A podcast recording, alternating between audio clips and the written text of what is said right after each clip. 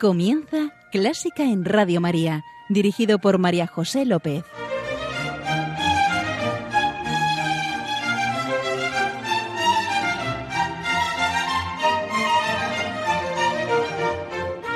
Bienvenidos a Clásica en Radio María, la música divina.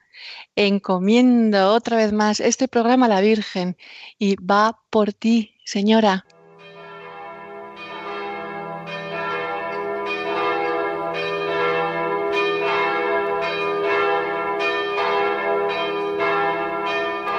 En nuestra oración, como en días anteriores, Señor, te pedimos, por intercesión de María, por el fin de esta pandemia.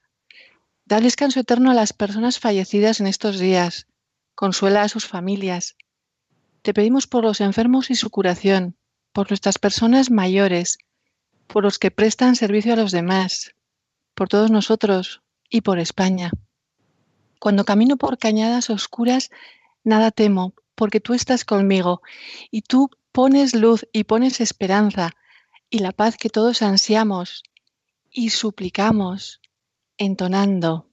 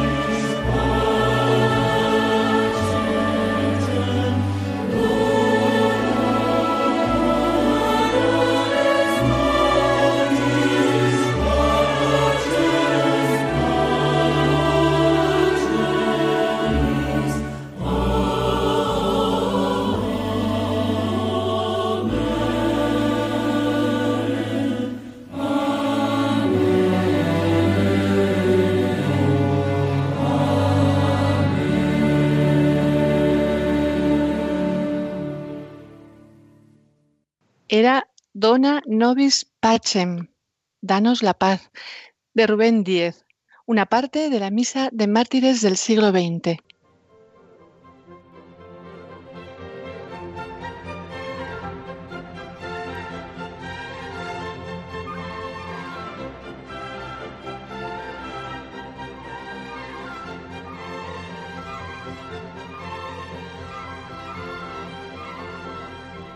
Y Rubén Díez es, o oh casualidad, nuestro invitado de hoy. Hola Rubén. Hola, ¿qué tal? ¿Cómo estás? Desde Asturias. Sí, sí, aquí estamos pasando estos momentos extraños y difíciles. Rubén, Rubén Díez es compositor en todos los géneros, coral, lírico, sinfónico, cinematográfico. Es pianista, es director de coro y de orquesta y ha trabajado con las principales formaciones y los primeros teatros. Y ya habéis visto la música que compone, Dona Nobis, que acabamos de escuchar. ¿Nos cuentas algo del Dona Nobis? Fundamentalmente que es una obra que compuse para, como has dicho, para que formase parte de la, de la Misa de los Mártires. Eh, fue un encargo de la JMJ y bueno, eh, realmente lo que quise dibujar o expresar con ello es lo que el propio texto dice, ¿no? La paz, ¿no? O sea, que, eh, un ambiente de paz.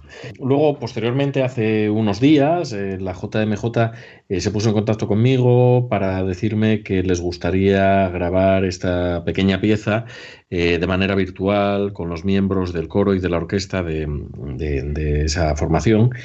Y bueno, yo, de ellos. Tú entre ellos, efectivamente, que estás en el vídeo. Sí. Y, bueno, yo me sentí muy, muy honrado de, esto porque, claro, eh, eh, son momentos, como te decía antes, muy complicados y que una gente como, como vosotros escoja una obra mía para poder eh, representar todo esto, pues es muy emocionante.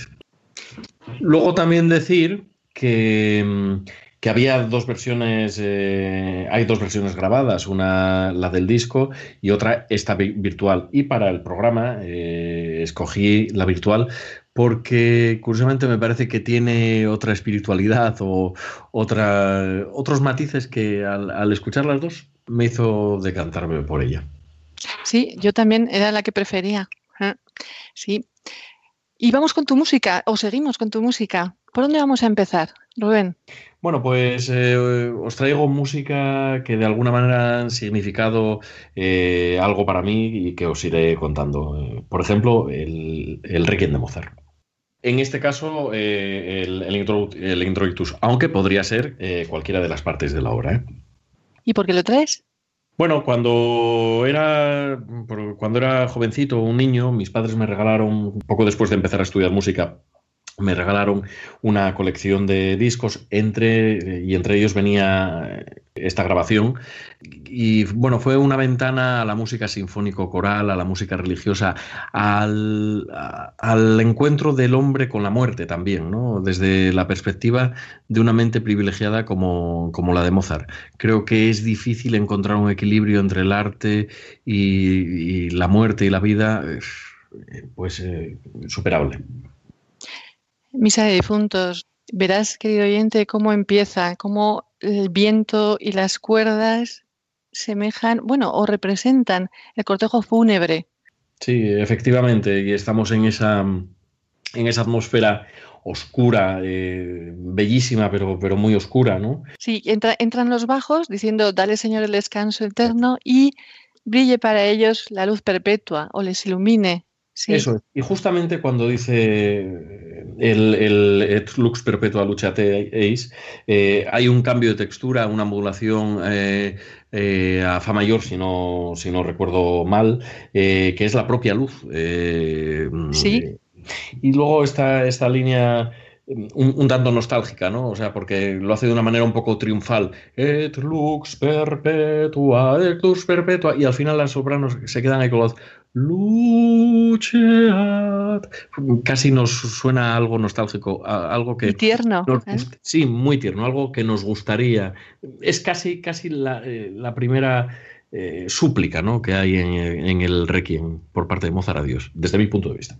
Sí, que sigue con un poquito de canto gregoriano y una, un clamor del coro, ¿verdad? Exaudi. Sí, efectivamente. Aquí ya no es una súplica, prácticamente eh, eh, se, lo, se, lo, pide, claro, con toda la distancia, pero de una manera imperativa, ¿no? Eh, escucha nuestra oración, ex audi, ex audi, con todos estos contrapuntos. y bueno, va construyendo ese discurso sonoro que es difícil de, es difícil de explicar todos estos viajes, por, por dónde, a dónde nos lleva Mozart solamente a través de arpegios y escalas. Ya verás, querido oyente, tristeza serena, súplica solemne. Nos sobrecogemos y oramos por nuestros difuntos.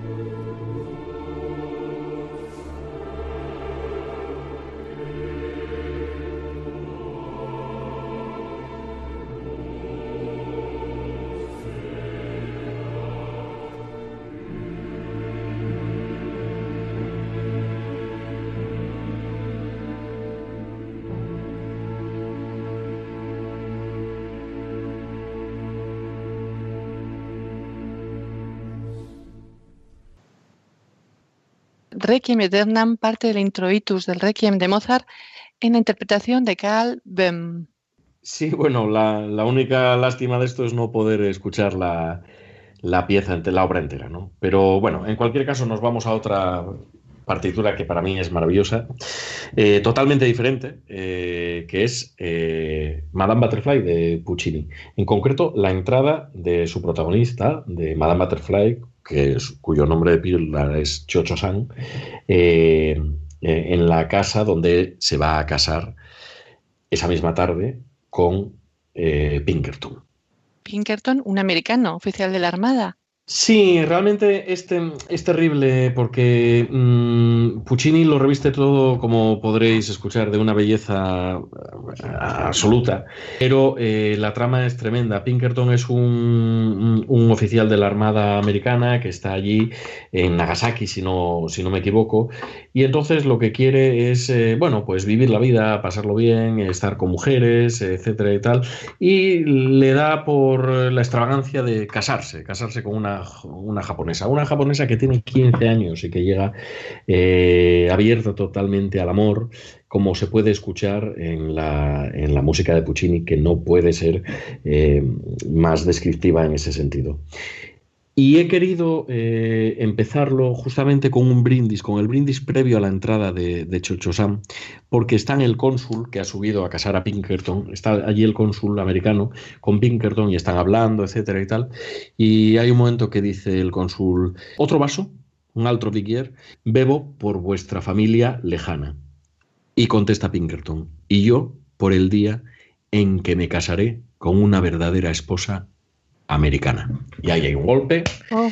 y, comienza todo. Es terrible. Yo recuerdo que cuando escuché esto por primera vez, debía tener 18 o 20 años, ya la escuché de mayor. Eh, fue como un sopapo. O sea, de repente estaba con todo el comienzo, que es muy tal, al giorno que me esposero con una vera esposa americana. Y de repente dices tú, bueno, es una ruptura del amor, ¿no? O sea, porque sobre todo cuando lo siguiente que él dibuja, que Puccini dibuja, es la entrada de una, de una niña que está absolutamente abierta al amor. De hecho, dice, amigas, he venido... ¿Cómo era, eh, María José? Eh, soy la muchacha más feliz del Japón, del mundo entero. Amigas, he acudido al reclamo del amor. Amigas, he acudido al reclamo del amor. Con esa música. Ellas, imaginaros la escena en una, eh, un, un, altiplano, más o menos, desde el que se ve toda la bahía de Nagasaki. Ahí está la familia de ella y luego están solamente el cónsul y Pinkerton. Y de repente llega ella vestida maravillosamente y acompañada por una serie de amigas de su edad que van caminando hacia la llamada del amor.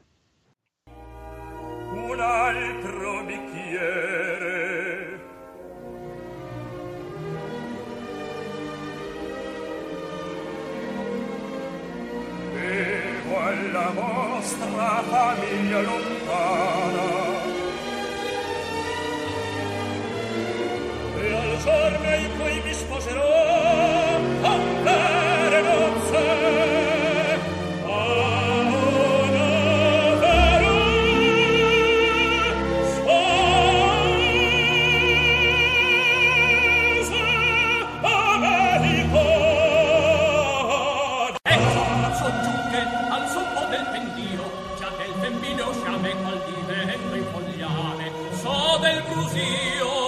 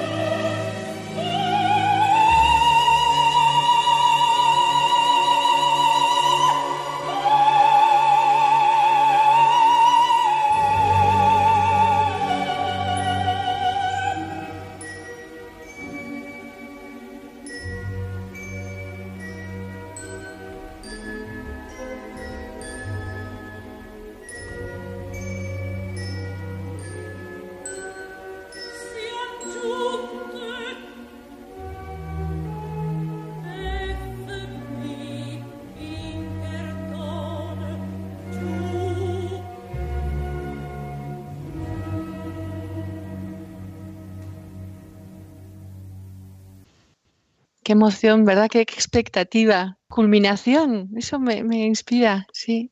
Y qué triste. Sí, muy triste, sobre todo por lo que pasa después. Eh, la, ópera, esta ópera de Puccini es, eh, es muy amarga, es, muy amarga. Yo invito a los oyentes, a todos, eh, a no tener prejuicios ante la ópera y ante la música en general. y les invito particularmente a que escuchen esta obra simplemente con el libreto, leyendo el libreto mientras va sonando, que así es como yo escucho las óperas. Yo, para hacerme mi idea mental, eh, la primera vez siempre lo escucho así. Simplemente el libreto y la música. Y bueno, descubrirán que es un viaje a otro mundo. Era la entrada de Chocho San de Madame Butterfly, interpretado por Renata Tebaldi. De Nagasaki, ¿nos vamos?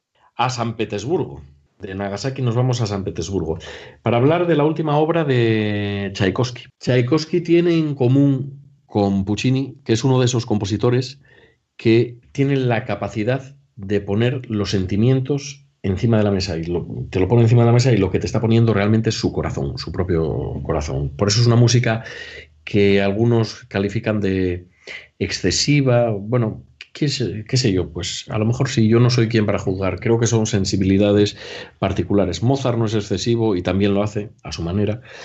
En cualquier caso, es difícil juzgar la manera de expresar de cada compositor, de cada persona, y unos lo hacen de una manera más extrovertida, más introvertida, unos ponen un poco más, otros un poco menos. Es, cada uno tiene su estilo. En el caso de Tchaikovsky, eh, yo creo que es el compositor que mejor ha sabido plasmar directamente el dolor en la orquesta, en la, música. O sea, luego es también capaz de, dibujar, de, mostrar la mayor de las alegrías, pero eh, los momentos de desesperación de Tchaikovsky son inigualables. Creo que no se han eh, hecho ni se, ni se han vuelto a igualar.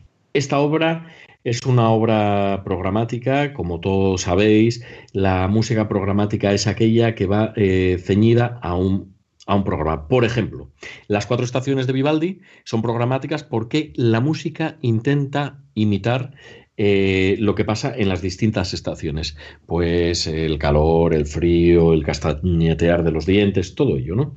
En este caso, el programa de esta obra es la propia vida de Tchaikovsky, la propia vida de, Tchaikovsky, que fue muy sufrida porque él era un hombre eh, muy, muy sensible.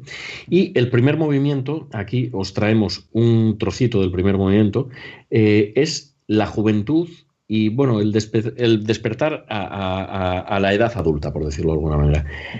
Hay un tema,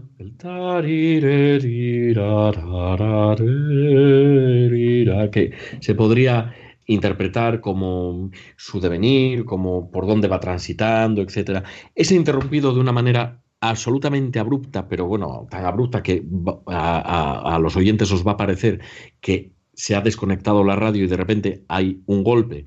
Y ahí empieza una lucha constante, es un desarrollo que es una lucha constante. Huidas, tica, taca, taca, taca, eh, contesta a la cuerda, taca, taca, taca, taca, eh, constantemente huidas, idas, venidas, todo muy dramático, todo muy visceral, hasta que hay un momento en el que yo interpreto que se descubre a sí mismo y acepta su, eh, su, su, vida tal como es. Eh, la verdad es que eh, Tchaikovsky era homosexual, se suicidó por ello cuando tenía 53 años, y yo entiendo que ese es el momento que es el que escucharéis en torno al minuto 7, cuando hace toda la orquesta.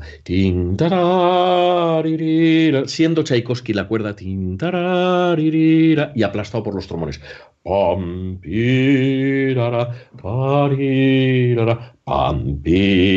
Todo eso. Y eso va adelante, adelante, con una progresión que cada vez va más abajo, más abajo, más abajo, más abajo, hasta que llega un momento que hay un crack, o sea, un, un golpe sequísimo.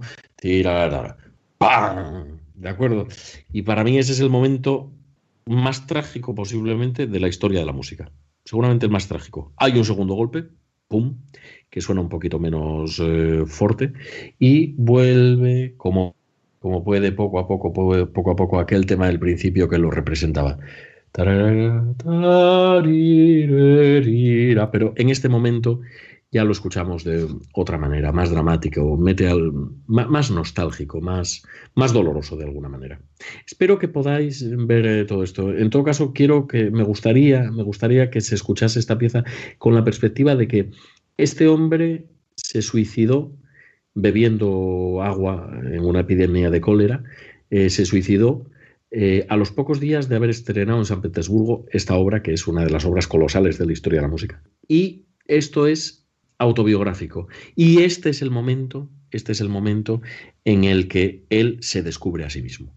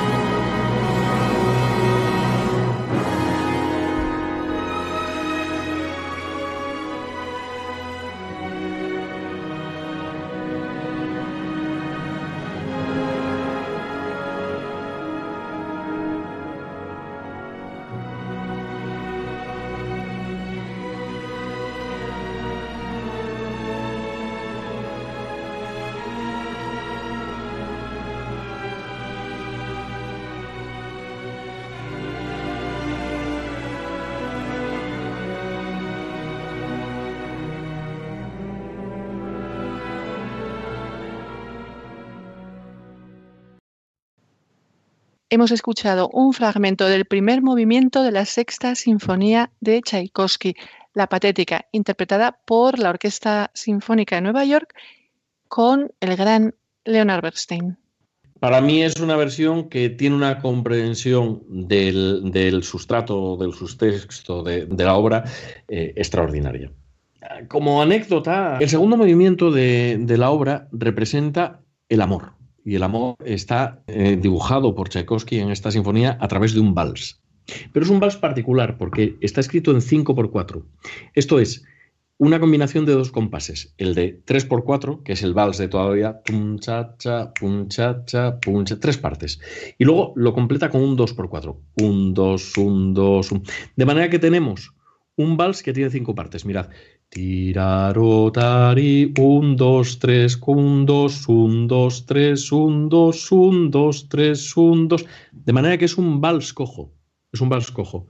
Es un vals que no se puede bailar porque él, por su condición sexual, estaba condenado a no poder bailar ese vals. Vaya. Mm, curioso. Así es, toda la obra está llena de referencias de este tipo. De aquí nos vamos a eh, la banda sonora de ET, de John Williams. John Williams. ¿Eso es música clásica?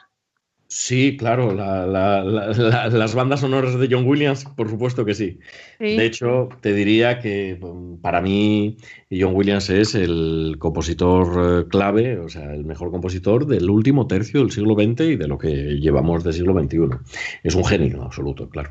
Yo mm, fui a ver esta película cuando tenía cinco añitos al, cine y recuerdo eh, estar viendo el final, que es la música que os traigo, y no sabía qué me pasaba, pero de repente me eché a llorar y lloraba con aquella escena y venga a llorar y tal.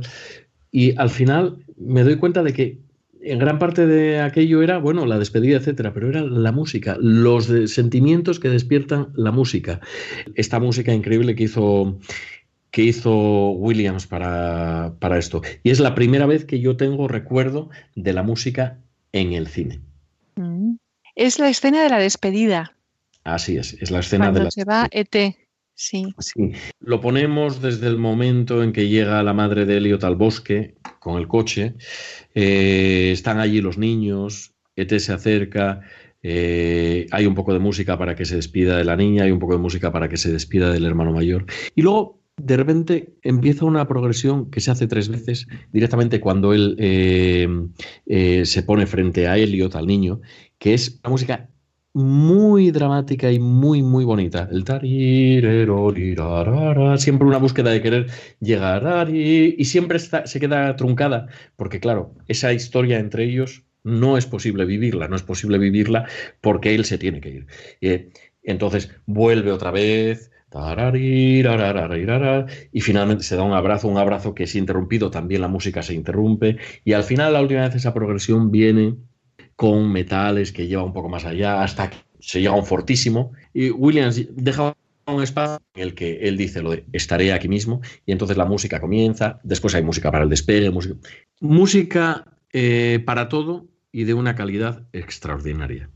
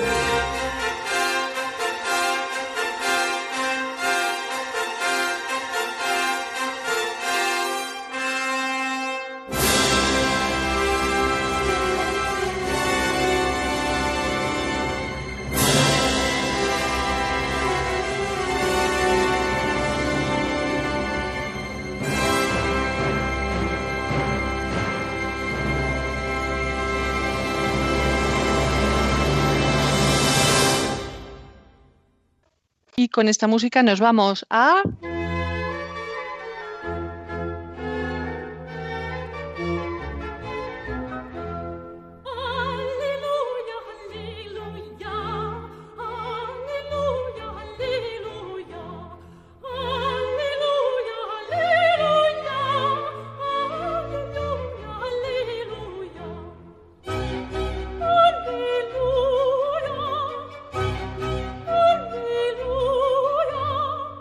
Gaudísimo, Dios es alegría. Y Rubén nos trae una pieza alegre. Sí, porque la verdad es que la mayor parte de las piezas que he traído no son muy alegres. Eh, no sé por qué me pasa, me pasa un poco eso. Siempre eh, tiendo un poco en la música a las cuestiones eh, tremendas o, melancólicas. Cuando me mm. pediste algo alegre para acabarlo, rápidamente me vino a la cabeza.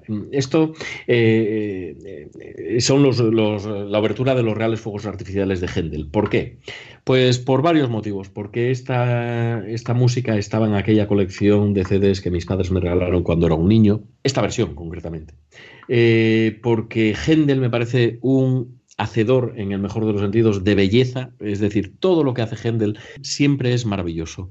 Eh, es estéticamente precioso, te lleva con, con dos notas, es capaz de hacer eh, una música mm, preciosa y luego tiene una cuestión dramática eh, que toda su música camina, y te lleva, te trae. Eh, está, de hecho, en la línea de todos los otros compositores que he traído aquí. Y bueno, pues la obertura de, los fuegos artificiales es un alarde de luz. Eh, es un alarde de ampulosidad, o sea, es decir, parece música con peluca, ¿no? O sea, con una dignidad tremenda. Y detrás de esa dignidad está eh, ese deseo incontrolable de ir adelante y prácticamente de volar, ¿no? Como hay en un pasaje de prácticamente el final de la obra, una progresión que hay que sobre las notas tenidas del viento y las semicorcheas, la, la, música muy movida de, de, los violines, da la sensación de que uno realmente está flotando en el aire, volando a través de, no sé, es música muy sugerente para mí. Vamos a volar, querido oyente.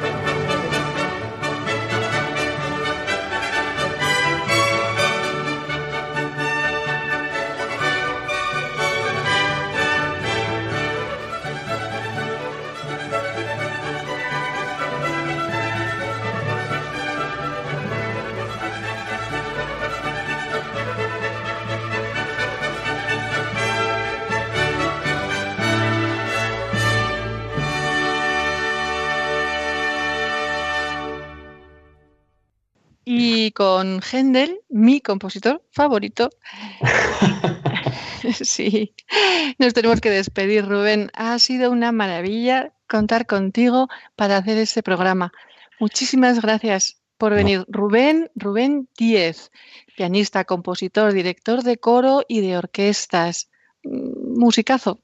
Muchísimas gracias a ti, María José. La verdad es que he pasado un rato muy, muy agradable y me he descubierto visitando momentos de mi vida a través de la música que, bueno, guardo con mucho cariño. Te agradezco esta oportunidad. A ti, siempre. Gracias, señor. Gracias, señora. A ti, querido oyente, muchas gracias por estar ahí. Ya sabes, queda con Dios queda con la Virgen, que nos guían y nos guardan. Y eso les pedimos. Un beso muy fuerte. Un beso a todos y ánimo y saldremos adelante. Besos a todos. Sí, con la ayuda del Señor.